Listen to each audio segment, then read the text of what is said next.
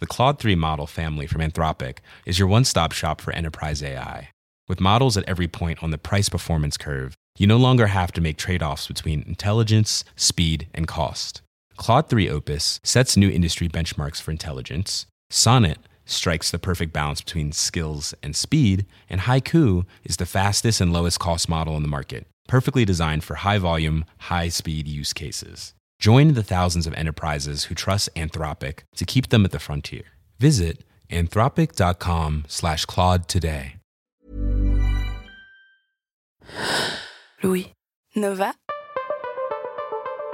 À chaque fois qu'il y a des prises de parole massives dans l'espace public, on se demande est-ce que c'est particulier? Est-ce que ça va créer quelque chose de différent des années d'avant?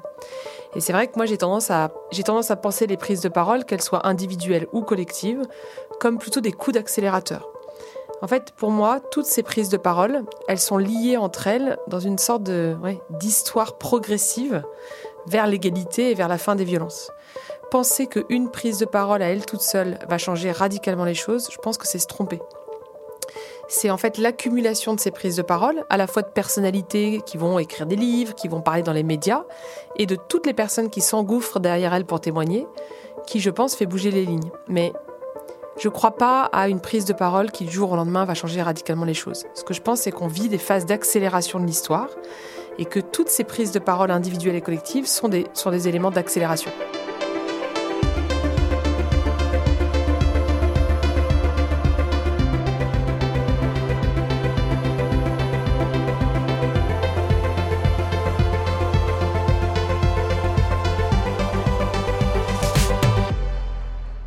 Y a eu tellement de prises de parole cette année, de courage sur les plateaux télé, sur les réseaux sociaux, de récits pour contrer le bruit et la violence.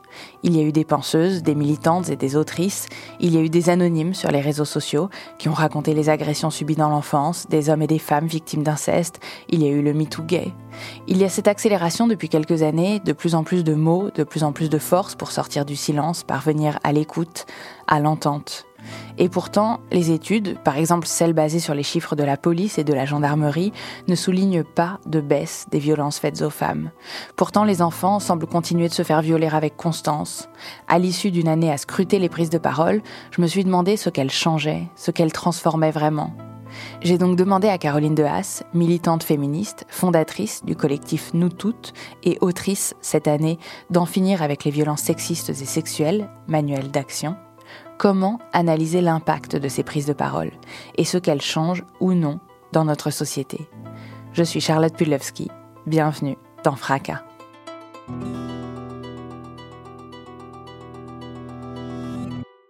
Dans ma lecture des accélérations, je remonte en fait à MeToo, donc il y a quelques années. En 2017, il y a une nouvelle vague MeToo, puisque MeToo a été en fait euh, créé euh, quelques années auparavant par une euh, militante féministe noire américaine, Tarana Burke.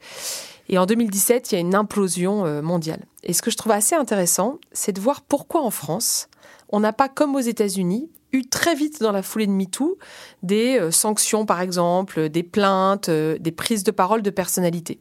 Il a fallu attendre quelques années pour que Vanessa Springora sorte un livre, pour que Adèle Haenel prenne la parole, puis ensuite, cette année, pour que Camille Kouchner publie La Familia Grande. Et quand on essaie de comprendre, moi j'avais discuté avec un journaliste du New York Times pour essayer de comprendre le décalage entre la France et les États-Unis. Et le journaliste du New York Times m'avait dit, mais vous vous rendez pas compte qu'en fait MeToo aux États-Unis, c'est l'aboutissement de quelque chose. Ça faisait des années en fait que les personnalités, les intellectuels, les artistes se parlaient entre elles, parlaient avec les militantes féministes, structuraient un discours politique sur la question des violences sexistes et sexuelles et se préparaient en fait à être entendus. En France, MeToo, ça nous est un peu tombé dessus, quoi. Et donc, il y a eu ensuite un process de, sorte de maturation qui donne, en fait, des prises de parole un an, deux ans ou trois ans après. Et je trouve que ça permet aussi de comprendre pourquoi est-ce qu'à l'époque de MeToo, alors qu'aux États-Unis, les artistes tenaient des discours extrêmement structurés sur la question des violences sexistes et sexuelles, nous, on avait une tribune sur le droit d'importuner dans le monde, quoi. Euh, je veux moi, je, je, je pleurais. J'étais là, mais pourquoi? Mais donnez-nous vos artistes, s'il vous plaît. Et il y avait un tel décalage. C'était, impressionnant. Et en fait, c'est parce que la France, en tout cas en France, on n'avait pas encore maturé cette question-là.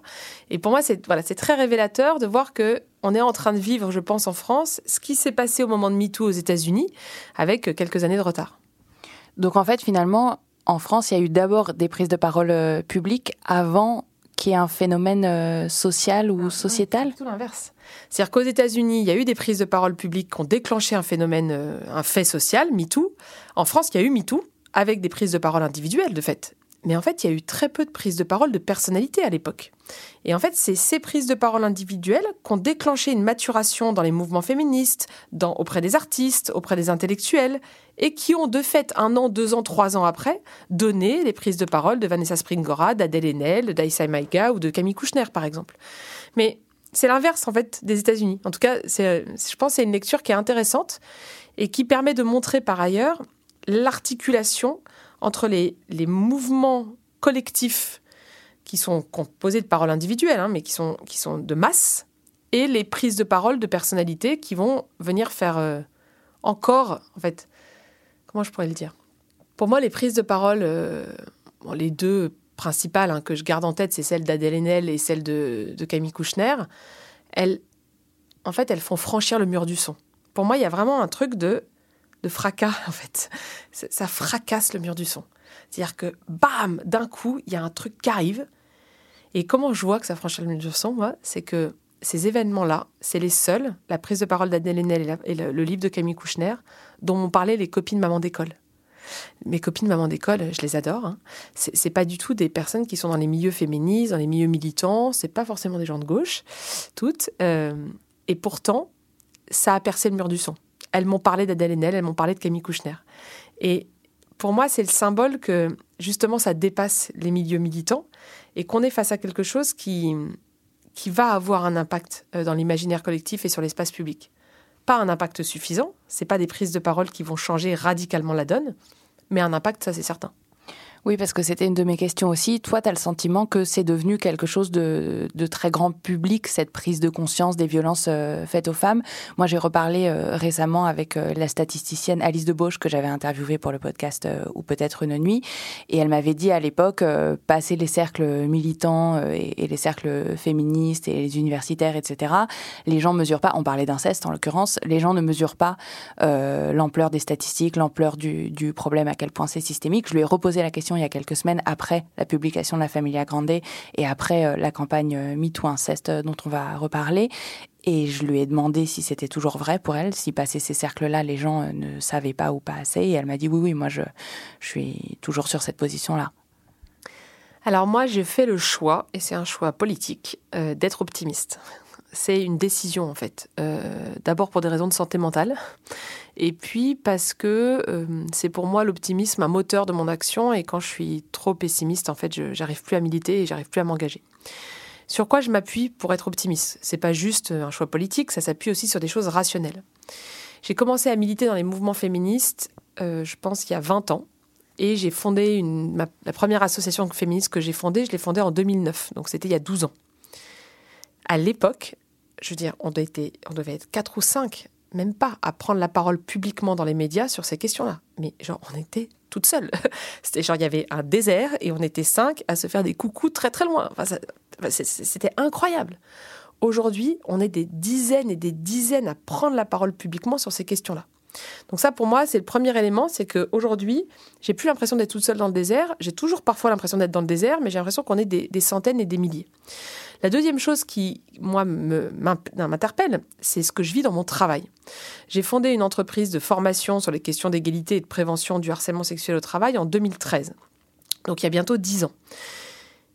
En 2013, quand j'allais dans les entreprises pour dire il faut peut-être parler du harcèlement sexuel, les gens me disaient Hein?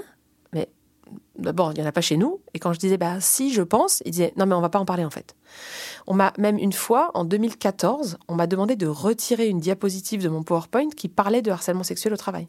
Non, mais euh, c'est un peu, c'est un peu agressif de parler de ça comme ça. On va plutôt parler de sexisme ordinaire. j'ai dû retirer ma diapo, donc c'était incroyable. Et ça, c'était en 2014, c'était il n'y a pas si longtemps. Aujourd'hui, non seulement on ne me demande pas de retirer mes diapos, mais tous les jours, il y a des entreprises qui m'appellent pour qu'on travaille sur ces sujets-là. Euh, et des entreprises de, de toute forme, de, tout type de métier, de, qui embauchent des gens de, tous milieux sociaux. Euh, je vais former des agents de collectivité qui travaillent dans les jardins, comme je vais former des cadres supérieurs, comme je vais former des gens qui fabriquent des jeux vidéo. Et en fait, quel que soit le milieu dans lequel on intervient, il y a toujours des résistances. Et il y a des résistances au très haut sommet de l'État, comme dans les très grandes boîtes, comme euh, euh, dans les agents de catégorie C euh, qui s'occupent du ménage dans une collectivité, par exemple. Il y a des résistances partout. Mais par contre, je n'ai plus, ou quasiment plus, à justifier l'existence de ces formations et la nécessité de travailler sur les violences au travail. Et ça, c'est déjà un énorme changement pour moi. C'est-à-dire que, en fait, il y a dix ans, je passais des heures et des heures à essayer de convaincre les gens qu'il fallait travailler sur ce sujet. Aujourd'hui, je, dois convaincre les gens qu'il y a un problème majeur, qu'ils sont concernés, je dois les convaincre qu'on peut agir. Mais j'ai plus besoin de justifier pourquoi je suis là, quoi. Et ça, c'est quand même un sacré changement. Tu dis que ça, ça, se passe dans tous les milieux, euh, que en tout cas toi, tu constates une prise de conscience euh, dans tous les milieux. Mais moi, j'ai le sentiment quand on regarde euh, les médias, par exemple, qu'effectivement, il y a beaucoup plus de médias féministes aujourd'hui. Il y a des revues qui se lancent, comme là récemment La Déferlante. Il y a des prises de parole de féministes dans les grands médias, comme toi, tu peux être sur tous les plateaux télé, ou comme Alice Coffin peut être invitée à droite, à gauche, etc. Et pourtant, on se retrouve encore avec des chaînes de droite ou très très à droite comme euh, CNews, avec des débats sur le féminisme entre deux hommes, euh, comme celui qui a eu par exemple euh, récemment entre Raphaël Enthoven et Éric Zemmour. Et donc l'idée du féminisme est beaucoup plus abordée en permanence, mais parfois avec une virulence telle qu'on se demande si ça avance vraiment et que du coup, moi, je me demande si les gens qui font appel à ces formations ont vraiment besoin et envie, enfin besoin oui, mais ont vraiment envie euh, que les employés de leur euh, entreprise soient formés ou s'ils ont besoin de communiquer dessus. Alors, il y a plein de choses. Euh, la première chose, c'est que on n'est pas uniquement dans un mouvement de progression sur la question des prises de conscience des droits des femmes. Il me semble que notre société est aussi dans un mouvement de crispation, et notamment de, en fait, moi je dis de, monter du fascisme en fait. Et donc c'est pas contradictoire de penser que d'un côté il y a une progression, une prise de conscience sur la question de l'égalité et sur la question de la prévention des violences, et que en même temps, dans le même temps, on assiste à une crispation très forte, à une montée de l'extrême droite et à une montée des, réflexes fascistes en fait dans notre pays, bon et euh, autoritaires. Donc on peut analyser les deux en même temps, en fait. Pour moi, c'est pas contradictoire. Et c'est vrai que parfois, en tant que militante féministe, j'ai le sentiment d'être prise dans une vague positive de, progression et de changement de la société, et d'être en parallèle ou face, en fait, à une vague de repli sur soi. De... Enfin, moi, je me suis pris un coup de flip ce matin en pensant à Éric Zemmour, en me disant, en fait, ce mec, matériellement, pourrait devenir président de la République. Enfin, je, je veux dire, c'est possible, en fait. Et quand il dit qu'il faut supprimer toutes les lois de lutte contre les discriminations, ah, je, j'ai des moments aussi de, de, grand, de, grand désespoir et de, et de, ouais, de, de grand pessimisme. Donc voilà, pour moi, c'est pas contradictoire, voire même, je, je, pense qu'on pourrait presque même aller plus loin. C'est que les débats comme celui qu'on observe entre Raphaël Antoven et Éric Zemmour, donc deux hommes blancs euh, qui vont aller parler sur le plateau de CNews de féminisme pour nous cracher dessus, en fait, c'est peut-être aussi le signal que ça progresse. On pourrait aussi le lire dans l'autre sens, c'est-à-dire que si ça résiste au temps en face, s'il s'ils estiment nécessaire d'aller à deux sur un plateau pour nous défoncer, c'est qu'ils se disent il y a un problème. Moi, je le ressens à titre très personnel, c'est que depuis quelque temps, il y a énormément de journaux qui mènent des enquêtes sur mon travail. Donc il y a eu Marianne, par exemple, en septembre-octobre de l'année dernière. Là, en ce moment même, il y a Le Point et Le Figaro qui sont en train d'enquêter sur mon entreprise, en essayant de trouver des trucs pour euh, me faire couler, tout simplement. Donc ils vont interroger la façon dont j'ai répondu au marché public, ils vont, essayer, ils vont aller vérifier la façon dont je fais mon travail, etc. Ce qui est par ailleurs très intéressant, ça permet d'interroger mes pratiques et de, me faire progresser. Donc je, les en remercie. Mais dans un truc très euh, agressif, en fait, de... de d'essayer d'aller chercher les personnes qui participent à ce changement social féministe et d'essayer de les affaiblir. Quoi. Et Alice Coffin, euh, c'est l'incarnation de ça. C'est-à-dire qu'ils vont aller chercher chaque phrase d'Alice pour essayer de la mettre en difficulté. Alice Coffin, dont on peut redire qu'elle est journaliste, euh, militante lesbienne féministe et autrice cette année d'un livre qui a fait beaucoup parler de lui, qui s'appelle Le génie lesbien. Donc pour moi, c'est hum, par exemple, quand je demande, je reçois une demande d'enquête de, la part du Figaro, en même temps que le Figaro ne réagit pas à des faits de violence sexuelle commises par Eric Zemmour. Hein. Mon premier effet, c'est de me dire oh là là, mais qu'est-ce qu'ils me veulent encore, etc. Et en fait, j'ai aussi une lecture de ces demandes en mode mais s'ils estiment nécessaire d'essayer de trouver un moyen de, me faire taire, en fait. C'est qu'ils pensent que ce qu'on dit euh, fait bouger les lignes. Et, moi, je l'ai beaucoup vécu sur les réseaux sociaux, ça. C'est-à-dire que tous les, ce qu'on appelle les trolls ou toutes les vagues de cyberharcèlement, elles n'ont qu'un seul objectif, c'est de nous faire taire. Mais toujours, toujours, toujours. C'est l'objectif principal. Est-ce que pour toi, c'est le backlash euh, qui avait été défini par euh, Suzanne Faloudi euh, dans, son essai Backlash, en français on dit le retour de bâton donc est-ce que c'est ce, mouvement perpétuel quand le féminisme avance d'essayer de, le faire taire ou est-ce que tu le lis à autre chose? Moi j'ai du mal avec le backlash parce que dans mon imaginaire ça fait vraiment retour en arrière. Or moi je pense qu'on avance. Euh, en matière de prise de conscience sur les droits des femmes. Encore une fois, dans la société, il y a plein d'autres choses sur lesquelles on n'avance pas, voire on recule, mais sur cette question-là, moi, je, reste définitivement optimiste. Et je les vois plus comme des sortes de sursauts. J'avais écrit ça au moment de, des Césars, quand ils avaient euh, nominé et décoré euh, Polanski. Pour moi, c'était vraiment, c'est vraiment des sursauts en fait. On a l'impression qu'il y a un vieux monde qui est en train de, mourir en fait, tout simplement, et qu'il y a des sortes de sursauts réactionnaires qui vont résister en fait au changement. Et je le, vois plus comme ça. C'est-à-dire que j'ai l'impression que depuis MeToo, en fait depuis 2017, j'ai l'impression que les, transformations sont tellement profondes qu'ils essayent hein, de résister. Et ils essayent fort de résister. Je veux dire, c'est trop tard. La vague est trop forte en fait. Ce qui s'est passé avec MeToo en 2017 est tellement structurellement implanté maintenant dans les esprits et dans la société, pour moi, il y a eu une sorte d'effet cliquet. Voilà, c'est-à-dire qu'il y a un effet cliquet. On a passé un cap, ça a cliqué. On pourra plus redescendre en bas. Et alors, on a beaucoup parlé euh, cette année et même euh, un peu avant de la libération de l'écoute. On a entendu beaucoup de, militantes ou de, différentes personnalités dire arrêtez euh, de nous parler de libération de la parole. Nous, ça fait des années et des années qu'on parle ou qu'on essaye. ce qui est en train de changer, c'est que vous acceptez de nous écouter. Est-ce que toi, tu es d'accord avec ça? Est-ce que tu penses que c'est l'écoute qui a changé Et c'est qui, ce vous, qui accepte d'écouter maintenant? Alors moi, je parle plutôt de libération des oreilles. Je suis pas encore sûre qu'on soit au niveau d'écouter euh, ou d'entendre correctement. Euh, ce qui est sûr, c'est que ça s'est libéré du côté des oreilles, parce que voilà, on passe un peu plus le mur du son. Est-ce qu'on en est à être capable d'accueillir la parole et d'orienter les personnes? Sans doute pas encore. Mais ce qui est très clair, c'est que moi, j'ai jamais employé le terme de libération de la parole. Jamais. Parce que je considère qu'en effet, c'est pas je considère d'ailleurs, c'est les statistiques, la réalité nous montre que les femmes ont toujours parlé. Juste, on les entendait pas. Et ce qui s'est passé en 2017, c'est comme toutes les femmes se sont mises à parler partout dans le monde, bah, ça a franchi le mur du son, quoi, tout simplement. Mais euh, et, moi, je le vois dans mon travail. donc dans mon travail, je mène des enquêtes internes sur des faits de violence. Et en fait, je gère des boîtes de signalement. Donc en gros, on, ouvre une boîte mail dans une entreprise.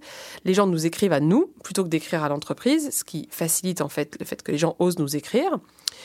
Et ils nous écrivent pour nous raconter un fait de violence. Et on va ensuite aller vérifier les faits et éventuellement l'entreprise va devoir euh, sanctionner. Et ce qui est très intéressant, c'est que dans, euh, je dirais, 99% des cas, enfin en fait dans la quasi-totalité des cas, quand il y a un fait qui m'arrive, l'entreprise me dit mais on n'était pas au courant. Alors qu'en fait si on creuse, ils étaient au courant. Il y avait des éléments qui permettaient de voir qu'il y avait un problème. La personne en avait parlé au médecin du travail, qui aurait pu alerter pour des raisons de santé et de sécurité. La personne en avait parlé aux représentants du personnel, qui n'avait pas forcément traité le cas. La personne en avait parlé au RH, qui n'avait pas pris les choses au sérieux. En fait, les gens parlent des violences. C'est vrai en matière de violences sexistes et sexuelles, c'est vrai en matière de violences racistes ou en matière de harcèlement moral. Les gens parlent.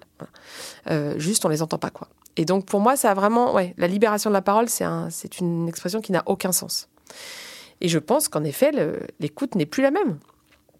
Enfin, c'est même d'ailleurs sûr et certain.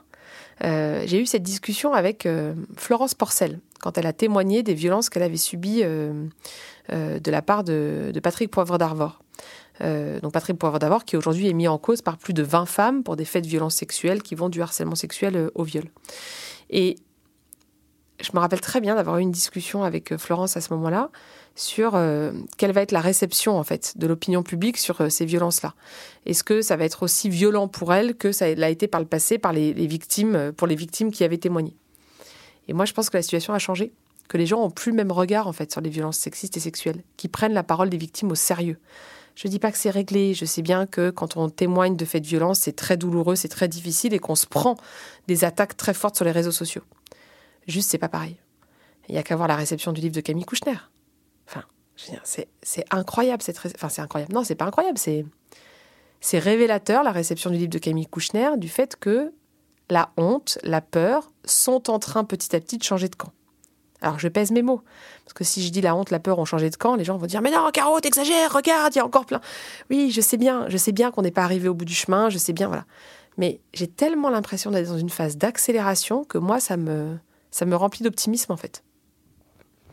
Et alors, je veux vraiment pas jouer les, pessimistes ou les cyniques euh, de service, mais quand on regarde un certain nombre de chiffres, c'est vrai qu'on a l'impression qu'il y a une décorrélation entre euh, cette euh, parole, cette écoute ou ce chemin vers l'écoute en tout cas, et puis la réalité des violences euh, que les femmes subissent encore et, des inégalités.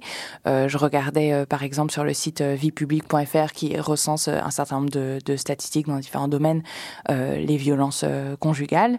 Il y a des chiffres sourcés par la gendarmerie et la police nationale entre 2014 et 2019. En 2019, on a une dizaine de cas de plus. On est à 173 cas de, de personnes mortes sous les coups de, de leur conjoint. Euh, et c'était un peu moins euh, en 2014. Donc ça s'aggrave. Qu'est-ce qui fait que on parle davantage, on nous entend davantage? Il y a plus de féminisme dans le débat public et il y a toujours autant de femmes qui meurent du patriarcat. Alors, d'abord sur les chiffres, moi je suis assez prudente parce que je ne sais pas si en fait il y a eu plus de féminicides en 2019 qu'en 2014 ou si les féminicides en 2019 sont mieux identifiés qu'en 2014.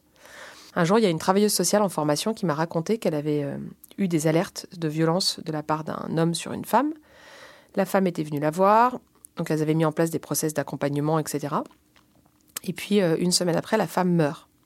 La veille de son décès, la femme était allée voir sa mère en sang et avait dit euh, j'ai peur, etc., etc. Entre-temps, les services sociaux avaient fait des recherches. Le monsieur avait déjà été mis en cause pour violence conjugale dans un autre département. La travailleuse sociale euh, se prend le dossier en charge, donc la femme a été morte, et elle se rend compte que le médecin, sur l'autopsie, a mis crise cardiaque. Donc évidemment, la travailleuse sociale est sûre et certaine que la femme a été assassinée par son conjoint. Ça n'a jamais été identifié comme un féminicide. C'était il y a dix ans. Et donc, en fait, les choses, elles bougent aussi, y compris sur les féminicides. C'est-à-dire qu'on va réussir à mieux aujourd'hui les détecter et donc à mieux les, les qualifier. Donc sur les chiffres, moi, je ne pense pas qu'il y ait plus de violence sexistes ou sexuelles dans la société aujourd'hui qu'il y a 10 ans. D'accord? Ce que je pense, c'est qu'on les détecte mieux, que les gens vont plus porter plainte et que quand ils portent plainte, ils sont un peu mieux accueillis qu'auparavant. Donc ça augmente les stats de déclaration. Et puis, comme les gens sont plus outillés pour détecter ce que c'est les violences, je vous prends un exemple sur le harcèlement sexuel au travail. En 2014, enquête du défenseur des droits, une femme sur cinq déclare avoir déjà subi du harcèlement sexuel au travail. 2019, enquête IFOP, une femme sur trois. Je ne pense pas qu'entre 2014 et 2019, il y a eu une explosion du harcèlement sexuel au travail. Ce qui s'est passé, c'est qu'en 2014, il y avait plein de femmes qui étaient victimes, mais qui pensaient que ce n'était pas du harcèlement ce qu'elles vivaient. Qui pensaient que c'était juste, je mets des guillemets, du sexisme. Donc sur les stats, je suis toujours prudente parce que je, ne pense pas que les violences sexistes et sexuelles augmentent. Ce que je pense, c'est que la prise de conscience permet de mieux les identifier et de mieux les, les déclarer. Alors après, sur l'autre partie, j'avoue que euh, parfois, j'ai du mal à répondre aux copines féministes qui me disent Oui, Caro, d'accord, t'es bien gentille avec ton optimisme, mais il y a un moment, il y a toujours autant de femmes victimes de viol. Donc t'es bien sympa, mais tu reviendras, tu reviendras la semaine prochaine. Quoi. Et, j'avoue que parfois, je, je bute un peu là-dessus parce que c'est vrai. C'est vrai que moi, j'ai le sentiment d'être dans une société qui bouge énormément. Et pourtant, il y a toujours autant de femmes victimes de violences sexuelles. Qu'est-ce qui manque? La réponse, elle est très simple. Il manque des politiques publiques on a la société qui a fait sa part du job. La société, elle est en train de bouger. Elle est en train de changer matériellement de niveau de conscience. Le problème, c'est que les politiques publiques n'ont pas embrayé. Si on avait eu depuis cinq ans, depuis qu'Emmanuel Macron, et alors même prenons même pas l'élection d'Emmanuel Macron, si on avait eu depuis MeToo, si on avait eu depuis 2017 des politiques publiques ambitieuses et financées, on aurait vu matériellement le niveau de violence baisser. Parce qu'en cinq ans, le niveau de violence, il peut baisser pas en six mois, pas en un an, peut-être même pas en deux ans. Mais en cinq à dix ans, on peut faire changer les comportements des individus grâce à des politiques publiques. On l'a vu sur plein de thématiques. Je prends toujours l'exemple de la sécurité routière. On me dit à chaque fois, oui, mais Caroline, c'est pas pareil. D'accord, c'est pas pareil. Mais quand même, on peut regarder la façon dont des politiques publiques de prévention, de sanctions, euh, d'application des sanctions, d'exemplarité euh, ont en fait changé radicalement les comportements sur la sécurité routière, sur le tabac, sur le préservatif. On a changé la donne. Bon, il faut faire pareil sur la question des violences. Et aujourd'hui, les politiques publiques sont pas là. Et moi, je pense pas. Alors là, pour le coup, je suis persuadée que seule la parole permettra de faire changer les choses. C'est pas vrai que des prises de parole publiques, individuelles ou collectives, permettront de faire changer radicalement la donne. Ce qui fera changer radicalement la donne, c'est des politiques publiques et des financements qui vont avec. Mais qu'est-ce qui fait qu'à un moment donné, on va avoir des politiques publiques féministes? Euh, Soit on met à la tête euh, du gouvernement un président ou une présidente féministe. Là, c'est pas le chemin le plus rapide hein, pour 2022, j'ai l'impression. Mais pourquoi pas, hein, voilà. Et puis l'autre possibilité, c'est d'avoir un gouvernement, ce qui n'a pas été le cas depuis cinq ans, hein, un gouvernement avec lequel on peut négocier, avec lequel on a des marges de manœuvre, avec lequel, quand on établit un rapport de force, ça a des conséquences. Moi, je raconte souvent qu'on avait plus de discussions et de négociations avec le gouvernement du temps de Sarkozy que du temps d'Emmanuel Macron. C'est quand même incroyable. Avec Emmanuel Macron, depuis, depuis cinq ans, en fait, depuis qu'il a été élu président de la République, on n'a pas réussi à avoir une vraie discussion, négociation et à être entendu. En 2019, en novembre 2019, il y a 100 000 personnes qui descendent dans la rue à Paris. 100 000, c'est la plus grosse manif féministe de l'histoire du pays. C'est la marche Nous Toutes, c'est la plus grosse manif de l'histoire. Nous Toutes, dont tu es cofondatrice. Donc le collectif Nous Toutes que j'ai confondé organise une marche en novembre 2019 à Paris. 100 000 personnes descendent dans les rues de Paris. Plus grosse marche féministe de l'histoire de France. c'est le samedi. Le lundi, il y a le Premier ministre, Édouard Philippe, à l'époque, qui prend la parole sur la question des violences. Il prend la parole 10 minutes, il n'a pas un mot sur les marches. Il reprend pas une seule de nos revendications c'est quand même un gros problème quand on est face à un gouvernement avec lequel il n'y a aucune marge de discussion et de négociation. Et donc voilà, pour moi, comment on fait pour obtenir des politiques publiques? On établit un rapport de force. Soit ce rapport de force permet de faire élire une présidente féministe ou un président féministe et qui met en place des politiques publiques. C'est pas le, plus probable dans les années qui viennent. Donc l'autre levier qu'on a, c'est le levier d'établir un rapport de force pour obtenir des changements, pour négocier des changements dans les politiques publiques. Comment on fait? On met des gens dans la rue, euh, on obtient un rendez-vous avec euh, le gouvernement et euh, on s'organise, quoi. Donc ça peut passer par des marches, des manifs, ça peut passer par la grève, ça peut passer par des actions de rue, ça peut passer par plein de choses, des pétitions. Il y a plein d'outils pour mettre en place un rapport de force. Et, et c'est pas ça qui a manqué ces dernières années. Ces dernières années, les mouvements féministes ont mis en place tout ce qu'il fallait pour établir un rapport de force et faire bouger les lignes. Et d'ailleurs, on a fait bouger les lignes. Si aujourd'hui le mot féminicide est employé dans tous les médias, dans les repas de famille, les gens en parlent, on n'a plus besoin d'expliquer ce que c'est, c'est grâce au mouvement féministe. D'accord? Et ça, c'est ce qui est incroyable, c'est ce décalage entre le rapport de force qu'on a réussi à créer, qui n'a jamais été aussi fort du côté des mouvements féministes, et le peu de répondants, voire le, le zéro réponse en fait, de la part du gouvernement je pense souvent euh, au travail de Réjeanne Sénac, qui a écrit il y a quelques années un livre qui s'appelle L'égalité sous conditions, qui m'avait beaucoup, beaucoup euh, remué. Et il y avait un exemple, notamment dans le livre, elle parlait des États-Unis et elle disait comment c'est possible qu'on ait un pays euh, qui élise un président noir et qui ait toujours autant de noirs qui se font tuer dans la rue?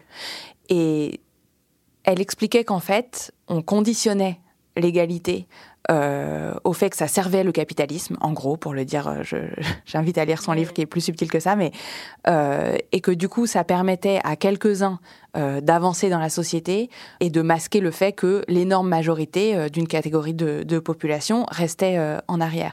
Et je me demande parfois sur le féminisme si c'est pas une logique similaire qui est à l'œuvre. Et moi, ça m'a frappé cette année, puisque l'inceste c'est une question sur laquelle j'ai travaillé, de constater à quel point le gouvernement a légiféré rapidement et du coup à quel point ça a donné l'illusion qu'il avait pris le problème à bras le corps pour ensuite mieux refermer euh, le tiroir encore plus vite et dire non, non, mais passons à autre chose.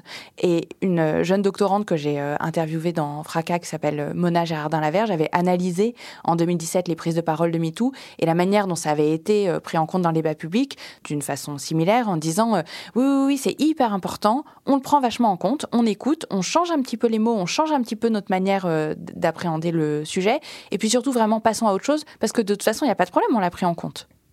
En fait, là, nous, on a eu un. Au moment de MeToo Inceste, en fait, et au moment de la publication du livre de Camille Kouchner, on a eu un débat dans les mouvements féministes et notamment avec les assauts de protection de l'enfance. Moi, à ce moment-là, j'avais déjà depuis très longtemps renoncé à l'espoir que ce gouvernement fasse quelques changements positifs que ce soit en matière d'égalité ou de lutte contre les violences.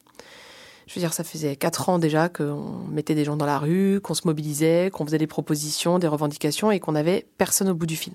Personne de chez personne. Donc, moi, j'avais déjà renoncé. Donc, j'ai jamais pensé, pour le coup, là, c'est pas une question d'optimisme, c'est une question de juste d'être rationnel et d'être euh, ouais, d'être rationnel.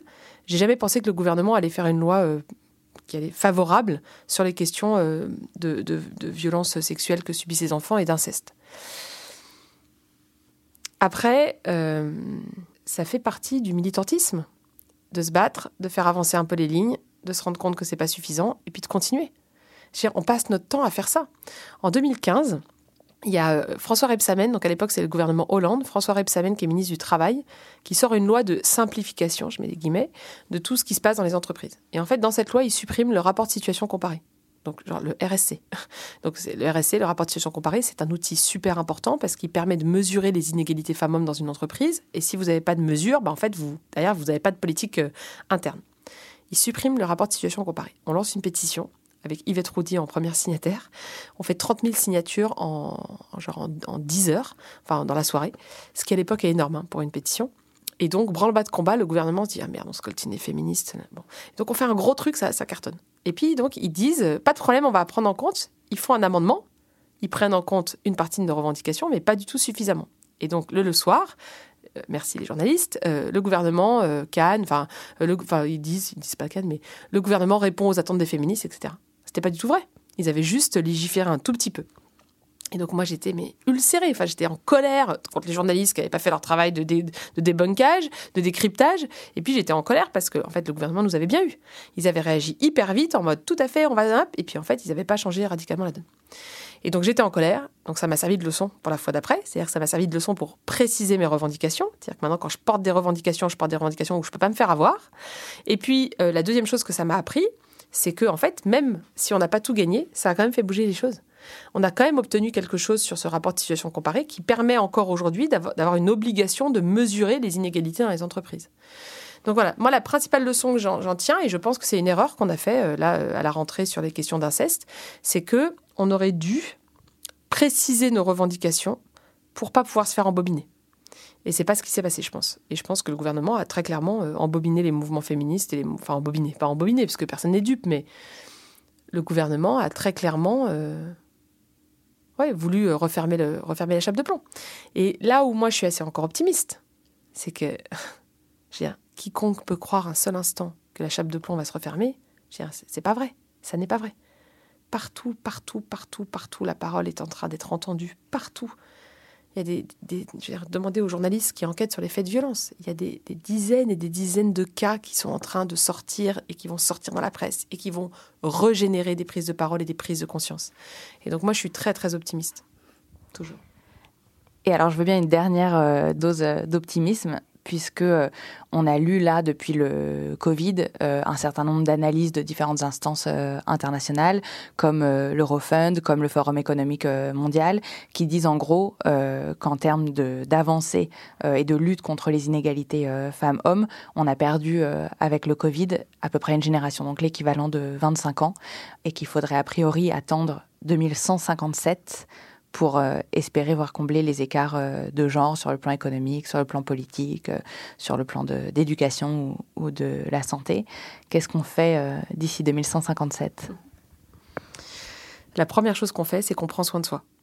Parce que on est dans une période de crise économique, politique, sanitaire. Moi, je vois l'extrême droite petit à petit arriver au pouvoir. Il y a déjà des mesures d'extrême droite qui sont mises en place par le, le gouvernement actuel. Et donc, euh, la première chose à faire, c'est de prendre soin de soi, parce qu'il y a de quoi devenir euh, aigri, malheureux, et il y a de quoi craquer, en fait. Donc, première chose, on prend soin de soi. La deuxième chose qu'on fait, c'est que on milite, on s'engage pour essayer d'agir sur le réel. Et puis ensuite, moi, je... On peut rattraper le retard, en fait. J'en suis persuadée. Si demain matin, il y a des, je sais pas, 4, 5 chefs d'État dans le monde qui se mettent autour d'une table et qui disent OK, nous, on fait une coalition égalité. Euh, on est genre de gauche, féministe, déterminé, on met les moyens sur la table et on fait sortir notre pays des violences. En 10 ans. Dans 10 ans, on aura fait sortir notre pays des violences. Ça ne veut pas dire qu'il y aura plus de violences sexistes et sexuelles. Ça, c'est pas possible, zéro. Mais on sera dans, un, dans une société dans laquelle les violences sexistes et sexuelles seront, en fait, exceptionnelles, sortiront de l'ordinaire, ne seront plus le quotidien, en fait, de, millions de femmes. Mais ben, en fait, c'est possible. C'est possible. C'est possible matériellement de faire sortir un pays des violences sexistes et sexuelles. On a des exemples? Alors non, il n'y en a pas. Mais c'est possible. c'est possible. Et donc, c'est-à-dire que moi, je, vois bien qu'on a pris du retard et qu'on a creusé les écarts avec la crise sanitaire. Ce que je dis juste, c'est que moi, là où je suis pas euh, défaitiste, c'est que voilà, je pense que c'est possible en fait. Juste, c'est possible. Ce qu'il nous faut, c'est de la volonté politique, tout simplement. Et puis des moyens. Mais pour débloquer des moyens, il faut de la volonté politique. Si demain, il y a une présidente de la République en France qui dit OK, donc je suis élue le 18 mai, d'accord? Donc le 18 mai, hop, présidente féministe. Le lendemain matin, elle convoque tous les ministres concernés. Bah, non, pas le lendemain matin, il faut qu'elle nomme son gouvernement. Mais genre, 15 jours après, quand son gouvernement est installé, elle convoque tous les ministres concernés et elle lance un plan de bataille pour en finir avec les violences. Ça veut dire qu'à la rentrée prochaine, en septembre, tous les élèves de France, plusieurs fois dans l'année, auront des sensibilisations à la non-violence. Ça veut dire qu'à partir de la rentrée, tous les professionnels qui accueilleront des femmes victimes de violences auront été formés à l'accueil de la parole et à connaître les droits des femmes euh, victimes de violences. Ça veut dire qu'à partir de la rentrée, on lance un vaste plan de travail avec les organisations syndicales sur la revalorisation des métiers à dominante féminine, puisque la question économique et la question des violences, elles sont intimement liées. Ça veut dire que, etc., etc., etc. En dix ans, on change la donne. En dix ans, c'est sûr. Et c'est alors on va me dire, ah mais Caro, on n'a pas dix ans. Ben oui, mais dix ans d'un point de vue de politique publique. Moi, quelqu'un qui me dit, ok, on en finit avec les violences en dix ans, euh, je signe. Hein. Donc certes, dix ans c'est long, mais je signe quand même. Parce que si en dix ans on sort des violences, voilà, ça veut dire que la génération de ma fille vivra dans, une, dans un monde différent en fait. Et ça, c'est cool.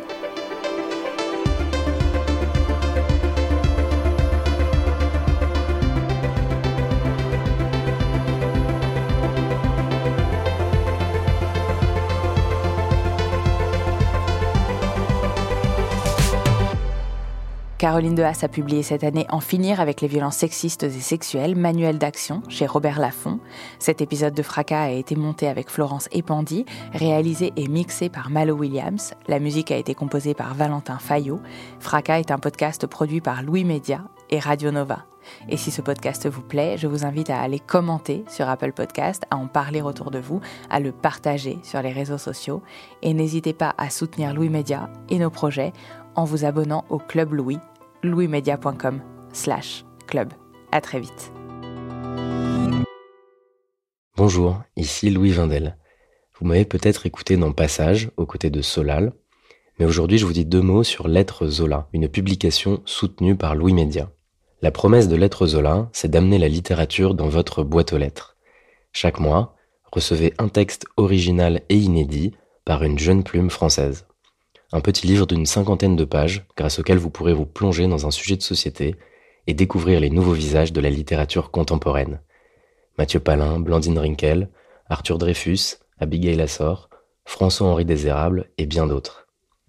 Vous pouvez vous abonner à partir d'un peu plus de 6 euros sur www.lettrezola.fr. Bonne écoute et bonne lecture.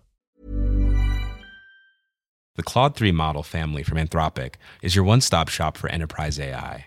With models at every point on the price performance curve, you no longer have to make trade offs between intelligence, speed, and cost. Claude 3 Opus sets new industry benchmarks for intelligence. Sonnet strikes the perfect balance between skills and speed. And Haiku is the fastest and lowest cost model in the market, perfectly designed for high volume, high speed use cases. Join the thousands of enterprises who trust Anthropic to keep them at the frontier. Visit anthropic.com slash Claude today. Brought to you by Lexus. Some things do more than their stated functions, because exceptional things inspire you to do exceptional things. To this select list, we add the all new Lexus GX. With its exceptional capability, you'll see possibilities you never knew existed, sending you far outside your comfort zone. But as much as the GX challenges you, it also spoils you. Its intuitive technology and luxurious features mean that wherever you go, you'll never go without. Live up to it. The all new Lexus GX.